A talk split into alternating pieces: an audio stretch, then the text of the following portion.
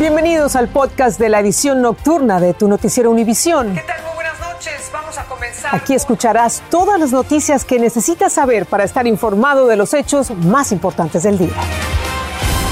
Viernes 11 de febrero y estas son las noticias principales. Suenan más fuerte los tambores de guerra en Ucrania ante nuevos indicios de que Rusia la invadiría en cualquier momento. Piden a los estadounidenses en ese país salir cuanto antes. El presidente Biden hablaría mañana con Vladimir Putin. Miles de trabajadores municipales de Nueva York que se niegan a vacunarse contra el coronavirus protestaron contra sus despidos por no cumplir la orden de hacerlo. La adicción a los videojuegos es oficialmente una enfermedad mental al incluirse en la lista de trastornos de la Organización Mundial de la Salud. Algunos expertos lo llaman el síndrome Peter Pan porque las personas se niegan a crecer. Prefieren quedarse en la tierra de nunca jamás, donde la huella de los años no pasa. Comienza la edición nocturna. Este es un noticiero Univisión Edición Nocturna con Patricia Yañot y León Krause. ¿Qué tal? Muy buenas noches. Le damos eh, la bienvenida junto con León. Vamos a comenzar con la tensión máxima que se ha generado en Ucrania. Este viernes Estados Unidos advirtió que Rusia podría invadir Ucrania en cualquier momento. Rusia ha seguido aumentando su presencia militar y su capacidad ofensiva por tierra, aire y mar cerca de Ucrania. Y ahora expertos creen que una eventual incursión rusa empezaría con bombardeos aéreos, lanzamiento de misiles. Ante esta posibilidad, la Casa Blanca le ha pedido a los estadounidenses en Ucrania abandonar el país cuanto antes y hay versiones mm, distintas a esta hora que el gobierno estadounidense planea ya la evacuación de la embajada eh, estadounidense en Kiev, allá en Ucrania. Mientras tanto, el presidente Biden va a hablar mañana con Vladimir Putin en un esfuerzo para evitar que la sangre llegue al río. Pablo Gato reporta. La Casa Blanca hizo un llamado urgente a sus conciudadanos en Ucrania. Any American in Ukraine should leave as soon as possible and in any event in the next 24 to 48 hours. Deben irse de inmediato en las próximas 24 o 48 horas. Agregó que de haber invasión, Rusia bombardeará Ucrania y los 30.000 estadounidenses que viven allí estarían en peligro. And there no prospect of a U.S. military evacuation in the event of a Russian invasion. También advirtió que no se podría hacer una evacuación civil con militares de Estados Unidos. El motivo sería que todas las vías de transporte quedarían paralizadas. Gran Bretaña también dijo a sus ciudadanos que se vayan. Israel igual a sus diplomáticos y familiares. Los recuerdos de la evacuación de Afganistán aún están frescos. Biden no quiere una repetición de lo que pasó en el aeropuerto de Afganistán, con una, una escena caótica, desordenada, con muertos, una situación intolerable. La invasión podría darse antes de que acaben las Olimpiadas en China el 20 de febrero, según Biden. El presidente Biden no quiere aparecer débil contra Rusia. Entonces, él está empujando contra Vladimir Putin, enviando tropas. Pero las tropas no van a Ucrania, sino a otros países de la OTAN. Biden descartó usar militares del Pentágono contra Rusia porque declaró sería una guerra mundial. Putin considera a Ucrania en la esfera de influencia de Moscú y quiere que le aseguren que no entrará en la OTAN. La OTAN responde que Ucrania debe decidir su propio futuro. Paradójicamente, el gobierno de Ucrania no cree que una invasión sea inminente, mientras Rusia sigue con sus ejercicios militares masivos en la frontera con Ucrania. Si hay conflicto, el barril de petróleo subiría a 120 dólares. Biden hablará con Putin mañana sábado y mientras la tensión aumenta entre las dos mayores potencias nucleares del planeta, el mundo aguanta la respiración. En Washington, Pablo Gato, Univisión. Y a partir de hoy comenzaron los despidos de los miles de empleados públicos de la ciudad de Nueva York que se niegan a vacunarse contra el coronavirus. Este es un requisito obligatorio de la alcaldía para continuar trabajando. Así, maestros, policías y obreros, entre otros, han comenzado a protestar contra estos despidos que consideran injustos. Nayeli Chávez Geller nos tiene el reportaje. Llegó la hora cero para estos trabajadores municipales, quienes a partir de hoy estarán desempleados por rehusarse a vacunarse contra el COVID-19, un requisito obligatorio para continuar trabajando para la ciudad de Nueva York. El seguro médico no lo, no lo vamos a tener, y financieramente exactamente porque si hay gente que tiene casas, sus hogares, que tienen que pagarlos. Y como esta maestra de ciencias, aproximadamente 4.000 empleados de distintas agencias, que incluyen el Departamento de Policía y Bomberos, llegarán hasta las últimas consecuencias con tal de defender su derecho de elegir qué se meten en el cuerpo una decisión que consideran no debe tomarse por el gobierno. Hay muchas situaciones porque um, gente no, no van a... Um, no van a hacer a vacunarse porque hay médico religioso, hay mucho, muchas diferentes razones. para, para decir que nosotros necesitamos ser forzados, de eso es, eso es ridículo. Los manifestantes calificaron de injusto el mandato que entró en vigor el año pasado. Según las autoridades, existen alrededor de 337 mil empleados municipales y un 95% ya está inmunizado. A la rueda de prensa también acudieron políticos que apoyan a los manifestantes y alegan que la vacuna no es segura y que seguirán luchando por la libertad de los ciudadanos. Por su parte, el alcalde Eric Adams ha dicho que los empleados que decidan no vacunarse al finalizar este día no están siendo despedidos, sino que están renunciando a sus empleos por su negativa a colaborar en generar un entorno más seguro para todos los ciudadanos de esta ciudad. En Nueva York, Nayeli Chávez Geller, Univisión. La policía de Phoenix tuvo un día complicado. Nueve de sus agentes resultaron heridos cuando llegaron a una casa para investigar un incidente doméstico y un hombre lo recibió a balazos y en medio del tiroteo un bebé que colocaron en la puerta de la vivienda pues fue rescatado ileso, pero el saldo al final fue trágico. La historia la tiene para ustedes Oscar Gómez. Nueve policías heridos y dos muertos fue resultado final de una balacera en una vivienda al sur de Phoenix, en Arizona. Todo inició con una llamada de auxilio proveniente de la misma casa. El primer policía que respondió a la emergencia fue recibido a balazos. Un hombre salió de la casa cargando en sus brazos a un infante. Después de ponerlo en el piso, fue arrestado, dijo el portavoz de la policía. Posteriormente, varios uniformados intentaron entrar a la vivienda, pero el sospechoso lo recibió con una lluvia de balas. Testigos dicen haber escuchado los balazos. Muchos, y eran bastantes. Por eso me sorprendía que ver tantos policías y que no paraban los balazos. Testigos grabaron el preciso momento en que el sospechoso le disparaba sin piedad a los uniformados, quienes corrían despavoridos para cubrirse de las balas. Empezamos a escuchar las ambulancias que llegaron y ya por la ventana nos, asomamos y ya miramos muchos policías alrededor. Y más o menos duraron como dos horas a dos horas y media eh, intercambio de, de, balazos. El pistolero que murió en la escena fue identificado como Morris Jones, de 36 años de edad, mientras que la mujer que se encontraba herida dentro de la vivienda falleció posteriormente en un hospital. La mujer era la ex novia de Jones y tenían una hija en común que es la que momentos antes de la balacera fue dejada en libertad. De los nueve policías que resultaron heridos, uno se encuentra en estado crítico, mientras que el resto se espera que se recupere pronto. En Phoenix, Arizona, Oscar Gómez, Univisión. Y el hombre acusado de atropellar mortalmente a seis personas y herir a otras 55 durante un desfile navideño en Wisconsin, si recuerdan, se declaró no culpable. Darrell Brooks enfrenta seis cargos de homicidio y varios más por acción criminal por manejar temerariamente durante el desfile, embistiendo a espectadores y participantes del evento en noviembre pasado. Un policía de la Universidad de Purdue, Indiana, fue suspendido temporalmente después de arrestar a un estudiante afroamericano al que le puso el codo sobre el cuello. El joven gritaba que lo estaba asfixiando. Luego declaró que el policía también le dio un puñetazo, le apretó la cara contra el suelo cuando lo arrestó por supuesta resistencia a la autoridad. Luego pasó una hora en la cárcel. La novia del estudiante filmó esta detención tan violenta. Y autoridades de California han alertado que unos dulces de consumo popular contienen niveles altos de plomo que son inaceptables. Se trata de caramelos de ciruela seca importados de China y Taiwán que se venden en supermercados hispanos. Se recomienda a los padres de niños que han ingerido estos productos llevarlos al médico. Dulce Castellano nos amplía.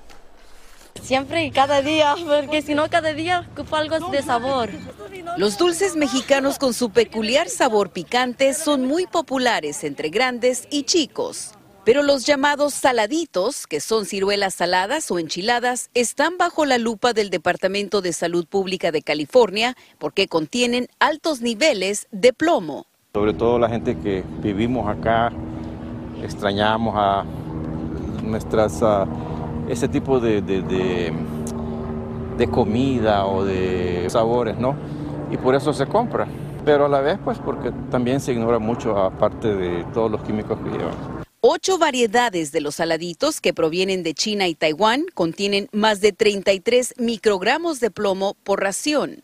Los niños menores de 6 años no deben consumir más de 3 microgramos de plomo por día.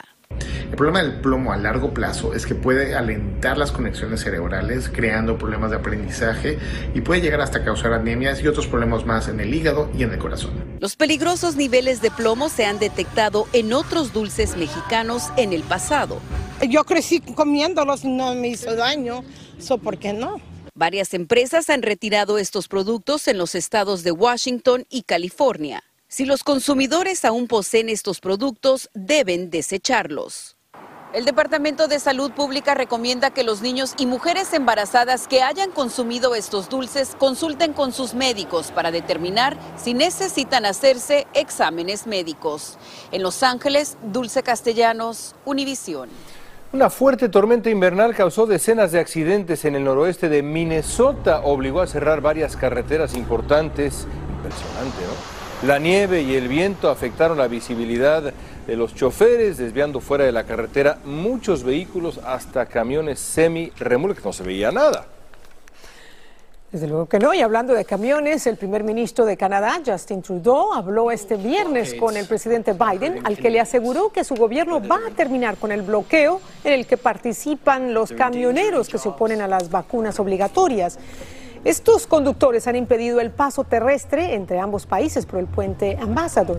Debido al bloqueo, seis plantas de montaje de automóviles a ambos lados de la frontera han tenido que reducir su producción o suspenderla totalmente esta semana por los problemas y la falta de suministro de piezas. En un análisis que coincide con los ataques del presidente Andrés Manuel López Obrador contra la prensa y los periodistas, la revista The Economist dio a conocer su ranking sobre la democracia en el mundo y el lugar que ocupa México.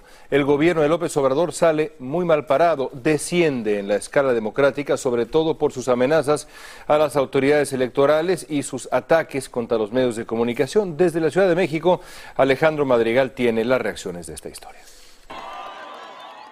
El gobierno del presidente de México, Andrés Manuel López Obrador, pasó de ser una democracia defectuosa o con fallas a un régimen híbrido o casi dictatorial, según The Economist. Prende todas las alertas, pues sí estamos viendo un, una serie de actitudes eh, no democráticas, no correctas, no ortodoxas. México obtuvo una calificación de 5,57 de 10, que lo ubican en el lugar 86 del índice de democracia del medio inglés un descenso de 14 posiciones con respecto al año pasado, mientras Noruega, Nueva Zelanda y Finlandia son los mejores calificados. Los Estados Unidos se encuentran en la posición 26. Todos tenemos que tomar nota de la magnitud del, del deterioro que, que, que, todas estas acciones están, se, se están generando. Según The Economist, la categoría de régimen híbrido antecede a la de regímenes autoritarios y ubica países donde las elecciones tienen irregularidades, el Estado de Derecho es débil y hay acoso y presión sobre los periodistas.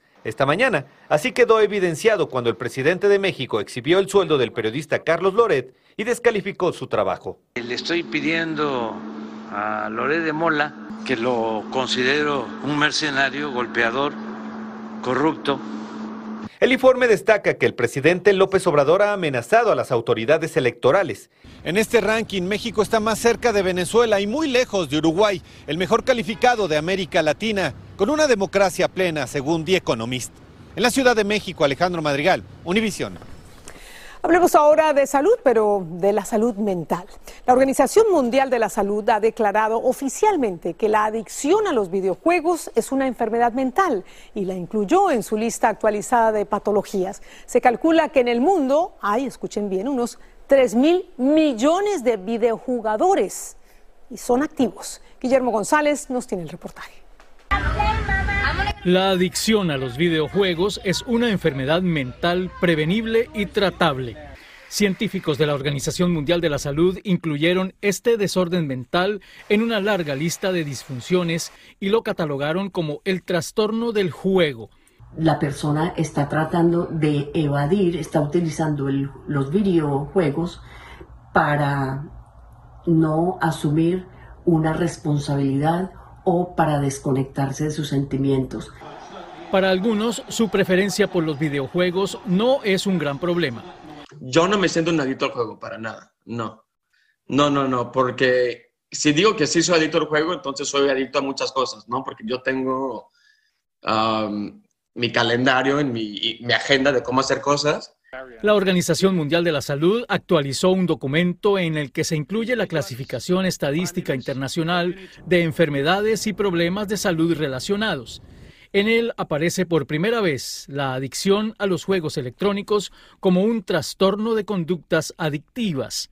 Para los especialistas se trata además de un trastorno mental del comportamiento relacionado con el desarrollo neurológico. Y entran en una, en una categoría que la han definido como el síndrome de Peter Pan, que son personas que tienen mucho miedo a crecer entonces prefieren quedarse en la tierra de nunca jamás, donde, donde la huella de, de los años no pasa. La Organización Mundial de la Salud define claramente a un adicto como una persona que pierde por completo el control sobre la duración y la frecuencia de cada sesión de videojuegos. Regreso contigo.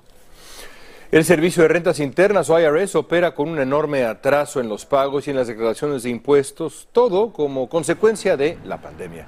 El resultado, algunos contribuyentes están recibiendo avisos automáticos que dicen que todavía tienen saldos pendientes. Ignore el aviso, es la recomendación, porque podría no ser cierto, sino que los empleados del IRS no han procesado el pago todavía. En respuesta a la crisis, la agencia ha puesto una pausa temporal a las notificaciones automatizadas.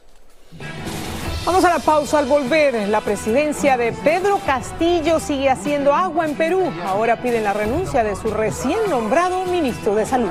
Y termina trágicamente un operativo antidroga en una favela de la llamada Ciudad Maravillosa. Volvemos. Estás escuchando el podcast de tu noticiero Univisión. Gracias por escuchar. El nuevo ministro de Salud de Perú, Hernán Condori, aseguró que continuará en el cargo luego de que el colegio médico exigiera su renuncia inmediata.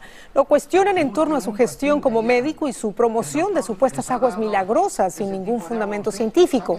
Condori, además, es investigado por presunta corrupción. Sáquenme una receta. Busquen un paciente allá. El doctor les ha dado ese tipo de agua a usted. Sáquenme uno y me voy, me voy, renuncio al cargo. Hace algunos meses, Condori promocionó en un video un supuesto método de detección del cáncer en tan solo un minuto mediante un colposcopio, un aparato que solo pueden utilizar ginecólogos, obstetras o médicos cirujanos capacitados. En Brasil, una redada policial en una favela de Río de Janeiro dejó al menos ocho muertos. La redada en la favela de Vila Cruzeiro fue coordinada por la policía de rutas y la policía militar. Los agentes incautaron armas automáticas, pistolas, granadas y por supuesto esto, varios kilos de droga. La prensa local le informó que se cerraron una decena de escuelas y varias clínicas de salud. Y mañana tienen que disfrutar con el sábado futbolero de la Liga MX, el Cruz Azul contra el Necaxa en vivo desde el Estadio Azteca por Univisión y TUDN. Ya comenzó el carnaval de la ciudad francesa de Niza. Vale la pena ver, ¿eh? Aquí tendremos las imágenes completas al regresar. Estás escuchando el podcast de tu noticiero Univisión. Gracias por escuchar. Lo prometido es deuda para la despedida, un viaje relámpago, relámpago a Francia, donde hoy comenzó el carnaval de Niza bajo el lema El Rey de los Animales. Qué espectáculo. Y esto después de que, pues sí, se cancelara el año pasado por la pandemia, hubo espectáculo de fuegos artificiales, baile, vea esto, una serie de carrozas que deleitaron a los asistentes al evento. ¿Qué tal, Patricia? Bueno, y hay por lo menos 200 mil espectadores que se esperan Vean este desfile en su Batalla de las Flores, en la que se lanzan flores al público desde las carrozas. El evento es emblemático de la ciudad de la Costa Sur desde hace 150 años.